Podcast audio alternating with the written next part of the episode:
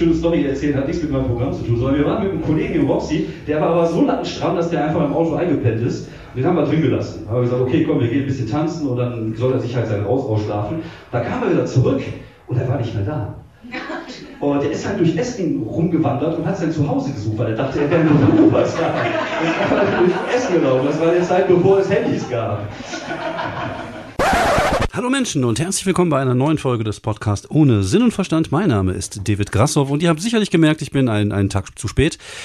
Heute ist Ostermontag. Gestern war Ostersonntag, was meistens vor Ostermontag auch ist. Und äh, gestern hatte ich einfach zu viel zu tun. Also ich musste äh, Fußball gucken. Und dann musste ich zu einer Show, die nach vorne, vorne verschoben worden war, weil äh, es gab da äh, wohl ein, ein, ein Terminproblem und der, das Open Mic, die ähm, Comedy-Werkstatt in Essen von Samet Varuk, fand dann tatsächlich irgendwann schon um 16 Uhr statt. Und von dann war ich dann irgendwann um 19, 19.30 zu Hause und da hatte ich gestern einfach keine, keine Lust mehr, irgendwas hier zu droppen. Und das tue ich dann heute. Hab dafür ein bisschen mehr zu erzählen, weil ich diese Woche ja dann zwei Open-Mic-Geschichten hatte. Ich hatte einmal das äh, Vollkontakt-Comedy in Krefeld am Dienstag was sehr fluffig lief und zum anderen ja jetzt das äh, die die Open Mic Geschichte in Essen und auch die lief ganz fluffig. Es war jetzt beides nichts, äh, wo ich sagen würde so hinterher wow das hat mich aber geflasht.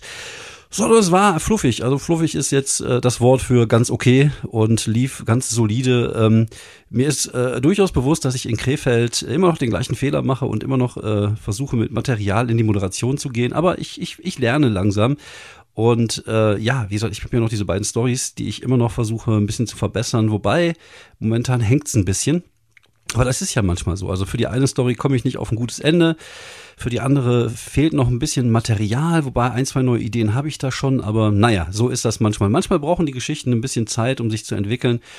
Und deswegen ist es wichtig, sie einfach zu erzählen und hier und da auch mal an, an kleineren Schrauben zu drehen und dann guckt man halt, was bei rumkommt. Und das habe ich halt diese Woche bei Open Mics getan. Nächste Woche ist noch ein äh, Open Mic in Bochum und eins in Neuss. Da freue ich mich drauf. Auch da mal gucken, ob ich an den Stories äh, drum drehe oder ob ich was Neues teste. Ich habe ja da immer noch so ein paar Sachen auf Halde, die vielleicht ein bisschen hart sind, wo ich jetzt noch nicht genau weiß, äh, ja, welchen Ansatz ich da nehmen soll. Äh, beispielsweise habe ich jetzt eine Geschichte, beziehungsweise ich habe einen guten Gag zum Thema K.O.-Tropfen, weil das ja momentan so ein bisschen durch die durch Twitter ging, wegen dieser Luke Mockridge äh, Joyce-Geschichte. Ich weiß nicht, ob ihr das gesehen habt. Falls nicht, äh, müsst ihr euch das auch nicht ansehen. Also es ist wie gesagt, ich, ich finde, manchmal kann man auch Dinge einfach ignorieren, wenn sie blöd sind. Aber das geht natürlich heutzutage in den sozialen Medien sehr, sehr schwer, weil jeder natürlich das dann direkt auffasst und für sich nutzt, um zu zeigen, wie geil man selber ist und wie, wie schnell man sich empören kann. Und das ist halt manchmal echt anstrengend. Und äh, es war auf jeden Fall eine ziemlich dumme Geschichte, was die da gemacht haben. Also manchmal frage ich mich auch, ähm, ja, gibt es da irgendwie keine Leute, die da denen zur Seite stehen oder äh, sind ja selber Medienprofis und dann irgendwie im Zusammenhang mit Luke Mockridge irgendeinen Gag mit K.O.-Tropfen zu machen, war vielleicht nicht die beste Idee, wenn man das mal so sagen kann. Dann kam natürlich dann der Shitstorm darüber hinweg, äh, da, da, darauf hin.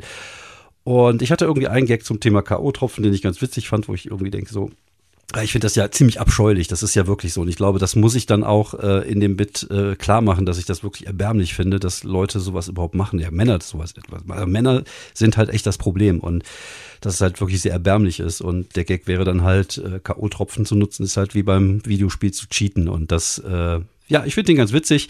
Ist natürlich auch ein heikles Thema. Und das ist halt immer die Frage, ähm, dann, dann können dann wieder sich Leute empören, einfach nur, weil man über das Thema spricht. Wie gesagt, ich glaube, es ist machbar, darüber Witze zu machen. Ich glaube, man muss es halt nur gut, gut machen und gut anpacken. Und ähm, aber ich glaube, es werden sich trotzdem irgendwelche Leute empören, weil es dann heißt, darüber macht man keine Witze.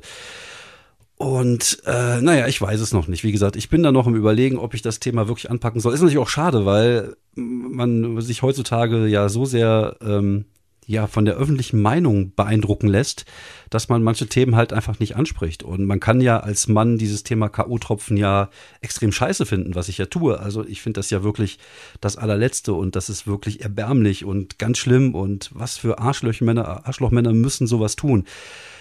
Aber auf der anderen Seite äh, darf ich mich darüber lustig machen, weil ich das scheiße finde. Ich, ich, ich finde ja, ich finde, solange man sich nicht über Opfer lustig macht, aber auf der anderen Seite werden natürlich dann Menschen getriggert und äh, ist schwierig. Das ist echt eine, eine, schwierige, eine schwierige Frage.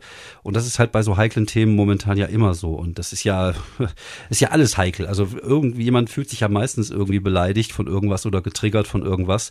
Und äh, das macht es halt ein bisschen schwierig, diesen, diesen Balanceakt zu haben. Also mir geht's ja tatsächlich gar nicht darum, besonders edgy zu sein, sondern äh, mir ging, ging es ja in dem, beim dem Thema zum Beispiel einfach darum zu zeigen, wie lächerlich, was für Fickmänner sowas halt machen und, und dass es halt einfach wirklich nicht, nicht toll ist. Und äh, wenn man das irgendwie in Humor äh, übersetzt kriegt, das fände ich dann wieder gut. Aber wie gesagt, die, die Zeiten sind schwierig. Äh, meistens reicht schon irgendwie das Erwähnen eines Themas, um, um Leute zu triggern, um, um da irgendwie so einen Shitstorm auf sich zurollen zu kommen, zu sehen. Und äh, deswegen überlege ich noch und ja, mal gucken. Also wie gesagt, ich habe dann so ein paar Sachen auf Halde. Äh, manche Themen sind schwierig, ähm, aber wie gesagt, mal gucken. Also ich, ich habe ja tr trotzdem Bock, sie zu machen. Also ich habe ja trotzdem Bock, darüber zu sprechen und äh, meine Meinung dazu zu äußern. Aber da ist immer die Frage, darf man als alter weißer Mann seine Meinung dazu äußern oder ist man generell jetzt erstmal aus allem weg, weil man das halt einfach nicht darf, wenn man nicht betroffen ist. Ist halt, ne, das ist halt wie mit, mit Witze über türkische Mütter. Kannst du nur machen, wenn du selber Türke bist und über deine Mutter Witze machst. Und das könnte ich jetzt zum Beispiel nicht machen, weil ich nicht selber betroffen bin. Ist das ähnlich bei so einem Thema? Ich, ich weiß es nicht. Also ich finde diese Diskussion sehr schwierig, anstrengend, auch ähm, zum Teil zu, dass sie zurechtgeführt wird. Also ich finde, so manche Grenzen dürfen halt einfach nicht überschritten werden. Aber auf der anderen Seite, äh, wenn man gute Leute an so einem Thema setzt und, und gute Gags hat, dann äh, und, und auch die richtige Person sozusagen anvisiert mit den Gags, weil glaube ich, das ist ja das, das Entscheidende dann ist das schon so ein, so ein Thema, was man auch beackern kann. Naja, mal gucken. Wie gesagt, ich äh, bin da mal äh, gespannt, ob ich mich traue oder ob ich auch ein paar gute Ideen habe, weil ich finde, ein Gag alleine macht das auch nicht, äh, macht das nicht. Also das ist halt schon, wenn du, wie gesagt, an so einem Thema ranwagst und das ist, glaube ich, für jedes schwierige Thema einfach so, es ist halt schon, ähm, ja, da, da muss halt das Material einfach gut sein. Je schwieriger das Thema, umso besser soll das Material sein.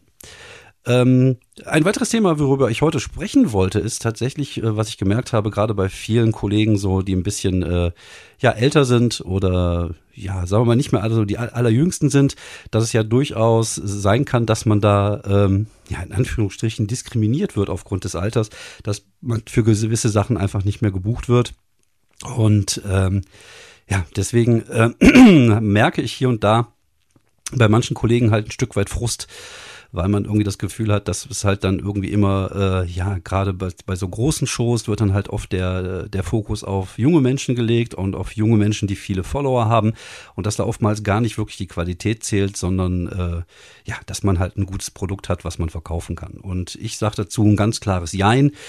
Es ist zum Teil natürlich so, aber weil es halt auch ein Geschäft ist und ähm, ja, ein, eine, eine gut aussehende 20-Jährige oder ein lustiger junger Mann mit einem gewissen Appeal und einem gewissen äh, Unique Selling Point ist natürlich einfacher zu verkaufen als äh, ja ein alter Sack, der über seine Hängehoden erzählt oder keine Ahnung über über irgendwelche Alltagssachen. Auf der anderen Seite sind das aber Sachen, die gut funktionieren können, wenn man ähm, ja gerade sich in dem Kreis bewegt, wo das Publikum halt auch in dieser Altersklasse sich bewegt.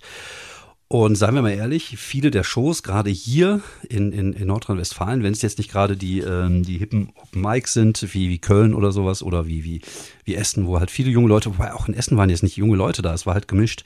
Ich, ich finde gerade in diesen Comedy-Shows sind viele, sind viel gemischtes Publikum dabei, sind auch viele Leute über 30 und teilweise auch über 40 dabei. Auch diese großen Nightwatch-Shows sind in der Hinsicht ganz gut besetzt. Und ich glaube, dass man da durchaus auch äh, reinkommen kann, wenn man halt einfach lustig genug ist und wenn man äh, auf sich aufmerksam macht. Und ich glaube, dafür braucht es ähm, ja zum einen gutes, starkes Material, was, was gut funktioniert, dann vielleicht auch so eine, ja zumindest so ein bisschen so ein, so ein, so ein, so ein, so ein Unique Selling Point. Ich finde immer dieses Wort schlimm, dieses Unique Selling Point, sondern aber man muss halt einfach eine Type sein. Das meine ich jetzt im, im männlichen, wie im weiblichen, wie in alle, Genre, äh, alle Gender dazwischen. Also man muss halt schon irgendwie ja, irgendwie was sein, irgendwas darstellen, irgendeine Attitüde haben und halt nicht einfach der, äh, ja, so der Durchschnittstyp sein, weil das ist, glaube ich, ähm, immer so ein bisschen das Problem, dass man, äh, ja, dann halt so ein bisschen farblos erscheint. Da kann das Material so gut sein, wie man will.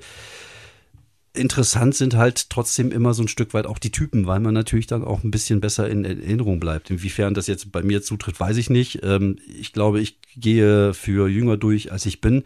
Das ist, glaube ich, ein Vorteil, den ich, den ich da habe. Ähm, ja, und das muss man einfach so sehen, dass es halt oft gar nicht um die Qualität und um das Material geht, sondern äh, darum, wie man sich halt äh, verkauft.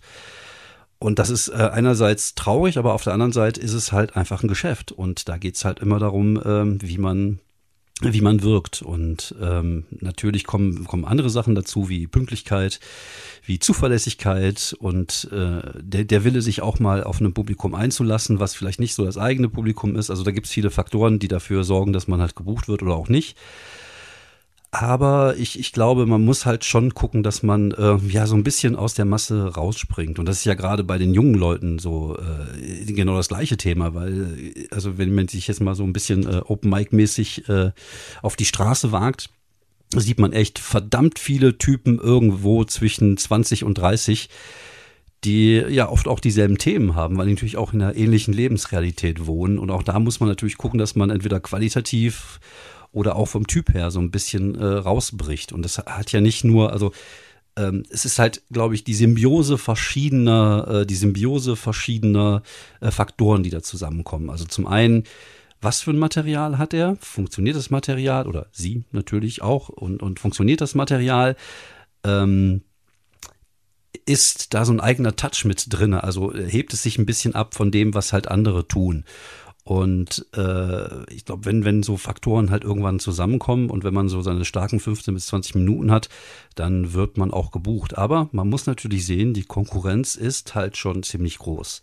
Auf der anderen Seite ist das halt so, dass bei so dörflichen Shows, wo du weißt, du bist irgendwo auf dem Land, in, in keine Ahnung, Gronau oder von mir aus auch in Ostwestfalen oder sowas, und du weißt, du hast ein bisschen härteres Publikum, dann überlegst du dir halt zweimal, ob du jetzt irgend so einen, so einen Jungspund nimmst, der, ähm, der vielleicht noch nicht so wirklich Erfahrung mit, mit dieser Art von Publikum hat oder einfach eher dann auf, auf ältere Leute zugreifst, wo du weißt, die äh, teilen sich ein bisschen ähm, die Lebenswelt mit dem Publikum. Und ich glaube, das ist äh, mit das Entscheidende.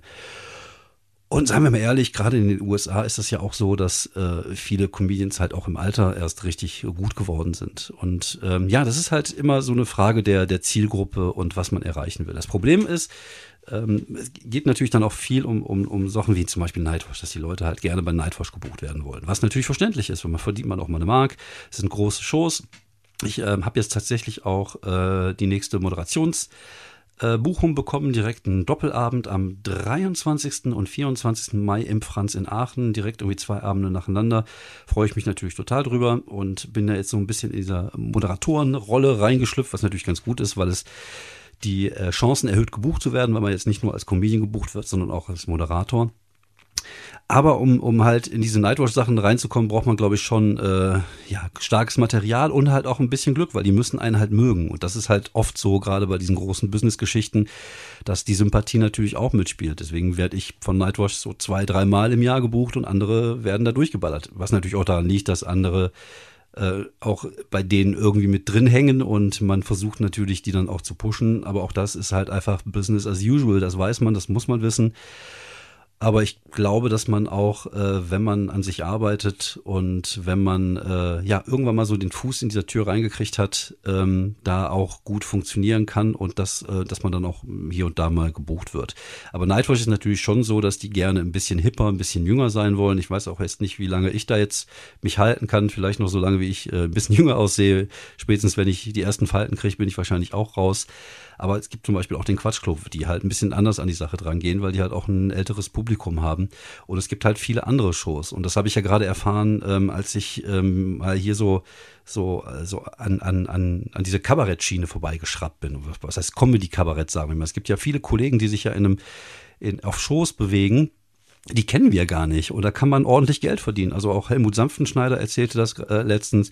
Es gibt da draußen viele, viele Shows, von denen wir überhaupt gar nichts mitkriegen, wo man ordentlich Geld verdienen kann und wo das Publikum halt älter ist. Aber die haben natürlich nicht so diese Hippigkeit und dieses äh, cool, diesen Coolness-Effekt, den halt zum Beispiel Nightwatch hat oder, oder von mir aus auch der Quatschclub. Aber ich glaube schon, dass es da draußen gute Shows gibt und viele Shows, dass man halt irgendwie nur da reinkommen muss. Und das ist natürlich für, für viele von uns, die ein bisschen älter sind und jetzt zum Beispiel auch keine Agentur haben und vermutlich es auch keine finden werden, weil wir halt einfach nicht das geilste Produkt der Welt sind, dann könnte sich das ein bisschen schwierig gestalten, da reinzukommen. Da muss man halt einfach, ähm, glaube ich, die Ohren und offen Ohren und Augen offen halten, um zu gucken, wie kann das passieren? Und äh, ja, also ich selber bin jetzt auch nicht megamäßig viel gebucht worden jetzt für die nächsten Wochen und Monate. Ich muss mir das auch jetzt so langsam wieder irgendwie erarbeiten, diese ganzen Buchungsgeschichten äh, und äh, ja, muss mal gucken, was es da noch für Möglichkeiten gibt, wo ich das Gefühl habe, dass ich ganz gut reinpasse. Weil das ist halt immer so ein Stück weit auch das Entscheidende, wo passt man ganz gut rein. Ähm, ich für meinen Teil denke mir, dass es, dass man zumindest so gut sein sollte, dass man überall funktioniert, zumindest okay funktioniert, also nicht bombt.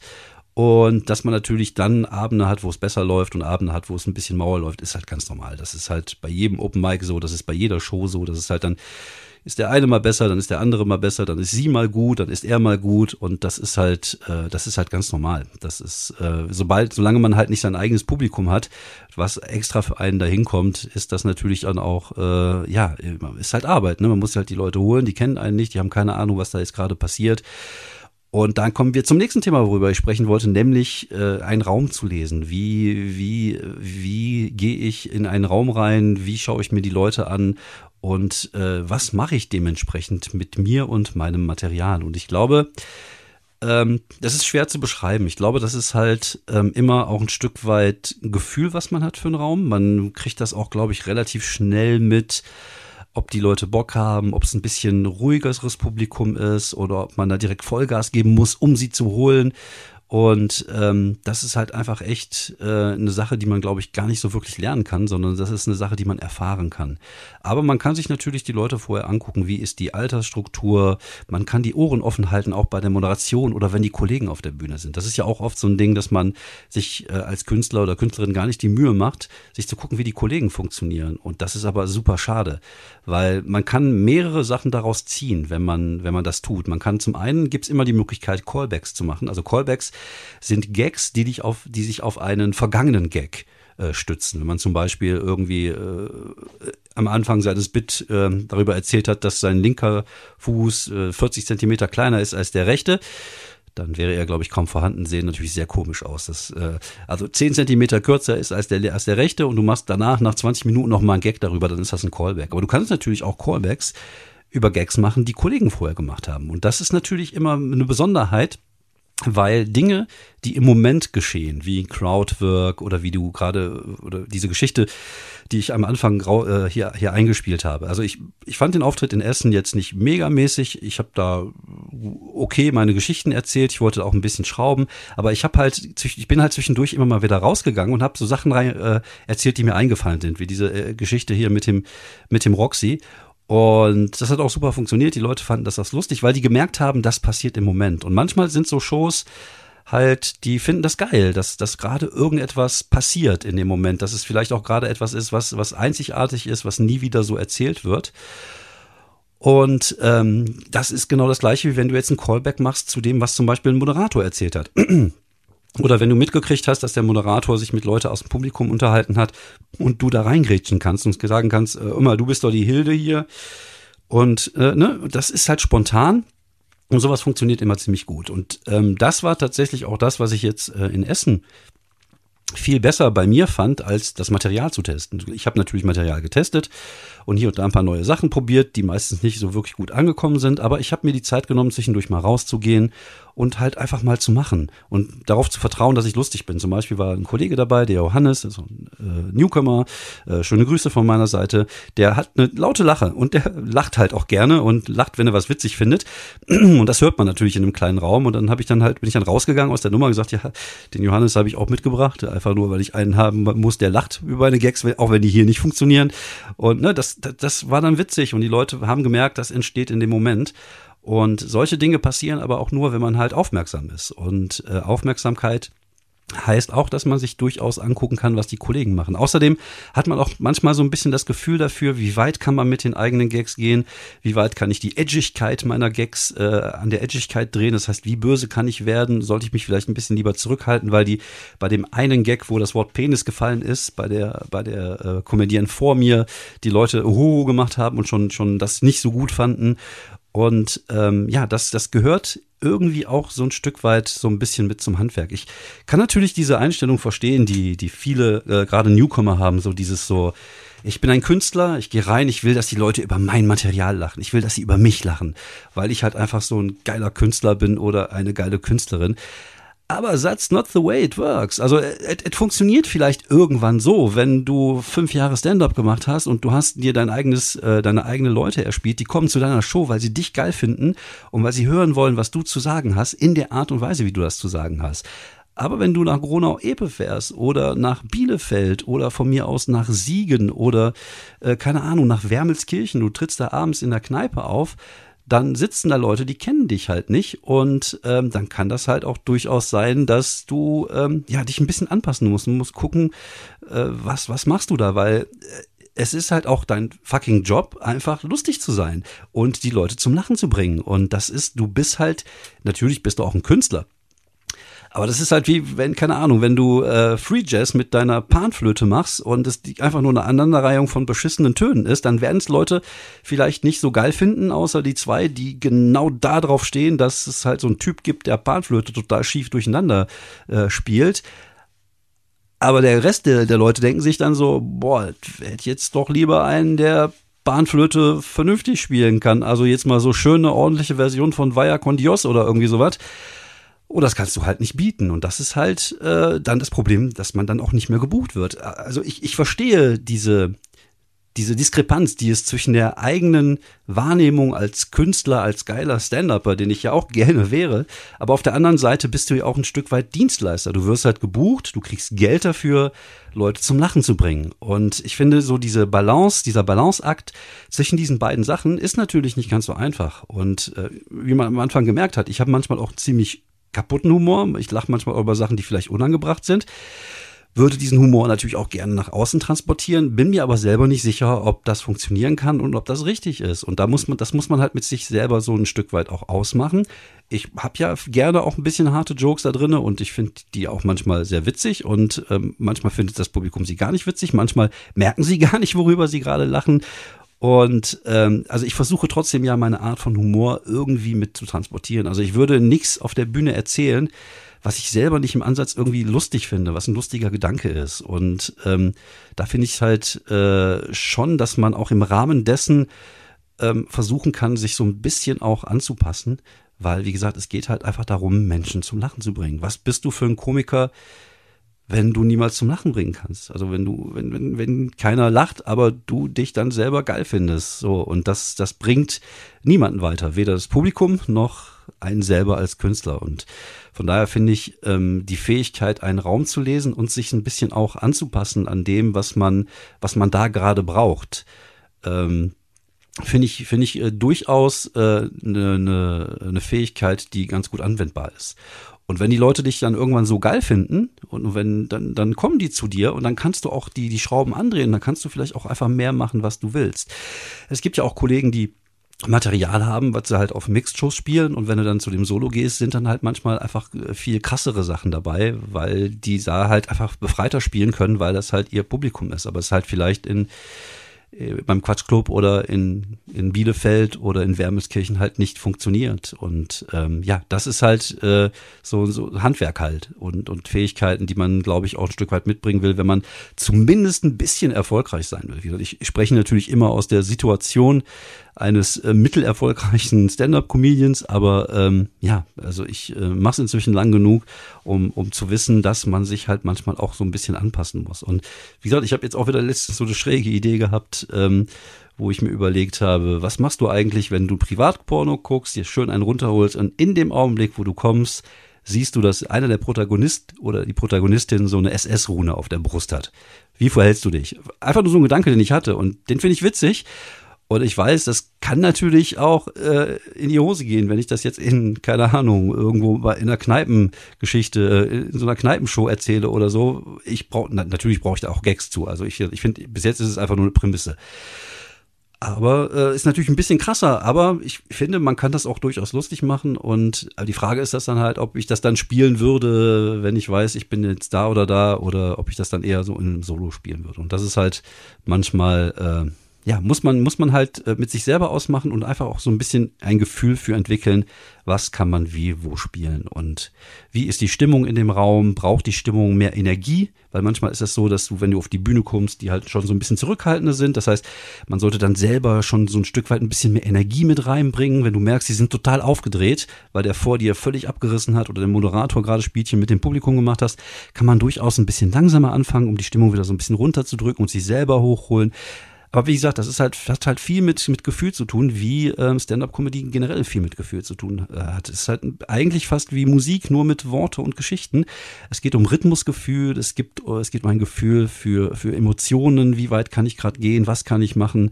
Und wenn das gut funktioniert und man auf dieser Welle reitet, ist das natürlich unglaublich geil. Auf der anderen Seite kann es halt auch unglaublich Arbeit sein. Und ähm, ja, das ist aber auch das Schöne an diesem, an diesem, äh, an diesem Gebiet der Stand-up-Comedy, einfach weil halt einfach super vielseitig gearbeitet werden kann und viele tolle Sachen passieren können und auch manchmal nicht so tolle Sachen. Aber das kann man minimieren, indem man halt lernt, einen Raum zu lesen und sich zumindest ein bisschen anzupassen. Wie gesagt, ich finde immer, man kann das Material, die Themen vielleicht ein bisschen anpassen, aber man muss seinen Humor nicht anpassen. Also der Humor sollte immer dein Humor auch sein, weil nur so bist du halt dann auch authentisch auf der Bühne. Äh, zum Abschluss noch einen kleinen Tipp. Ich habe jetzt äh, reingeguckt in Droll. Das ist auf Netflix eine Stand-up-Comedy-Show. Äh, also nicht keine Stand-up-Comedy-Show, sondern eine Show, eine, eine, eine Serie über einen Stand-up-Comedy-Club in Frankreich. Äh, ganz nett, bisschen Stand-up-Feeling, man weiß, wie so eine Stand-up-Show abläuft, wie so alles so funktioniert, einen guten Einblick. Ich find's immer sehr cringig, wenn ich Leute auf der Bühne sehe bei so TV-Serien. Einfach weil, ja, ich weiß, das Material wird denen ja dann geschrieben, die Reaktionen des Publikums sind geschrieben und oftmals passt das nicht. Und ich habe irgendwie, das, das fühlt sich immer falsch an, das fühlt sich immer gestellt an, was natürlich total normal ist, weil es ja auch eine gestellte Situation ist. Und für jemand, der selber Stand-up macht, der diese Situation ja, äh, ja wöchentlich zwei, dreimal hat, ist es natürlich, fühlt sich das einfach falsch an. Aber ich glaube, es gibt für Leute gerade, die sich so ein bisschen für das Hobby interessieren und von, von außen herkommen und vielleicht ein bisschen frankophil sind, einen guten Einblick in das, was Stand-up-Comedy so ist und wie sowas funktioniert, gerade diese ganze Open-Mic-Geschichte. Ich bin nächste Woche noch unterwegs. Ich bin nächste Woche am Dienstag und am Donnerstag unterwegs. Ich glaube, Dienstag, neues Donnerstag, Bochum, jeweils Comedy-Werkstatt. Ich bin mir nicht hundertprozentig sicher. Schaut einfach mal auf meiner Seite, falls ihr euch dafür interessiert. Äh, vielen Dank fürs Zuhören. Das war's von mir. Ich wünsche euch noch ein Rest, schönes Rest Ostern. Und ja, bleibt gesund. Bis die Tage. Ciao.